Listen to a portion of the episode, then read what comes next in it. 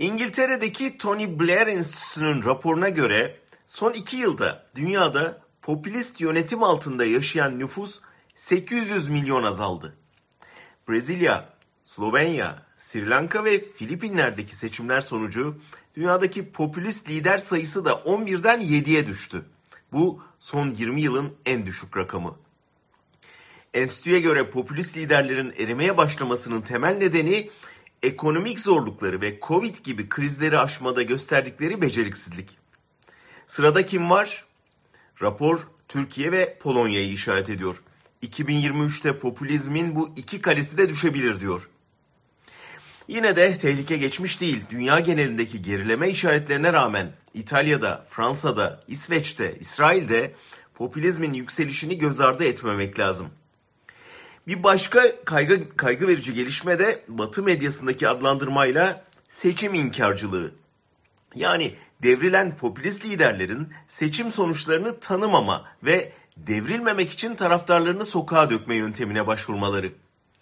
Trump'ın Amerikan Kongresi'ni bastırmasıyla başlayan bu salgın geçen hafta sonu Brezilya'da Bolsonaro taraftarlarının başkanlık sarayı ve meclisi basmasıyla Latin Amerika'ya sıçradı.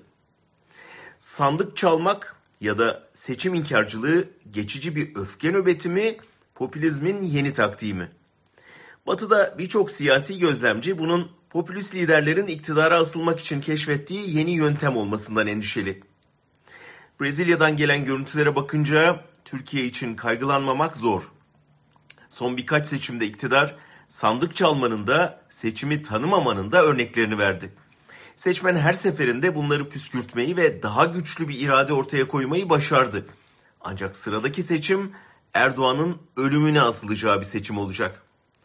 Amerika'daki ya da Brezilya'daki gibi devrik e, rejimin taraftarları bir çapulcu ordusunun seçimi inkara dönük kalkışması ihtimal dahilindedir.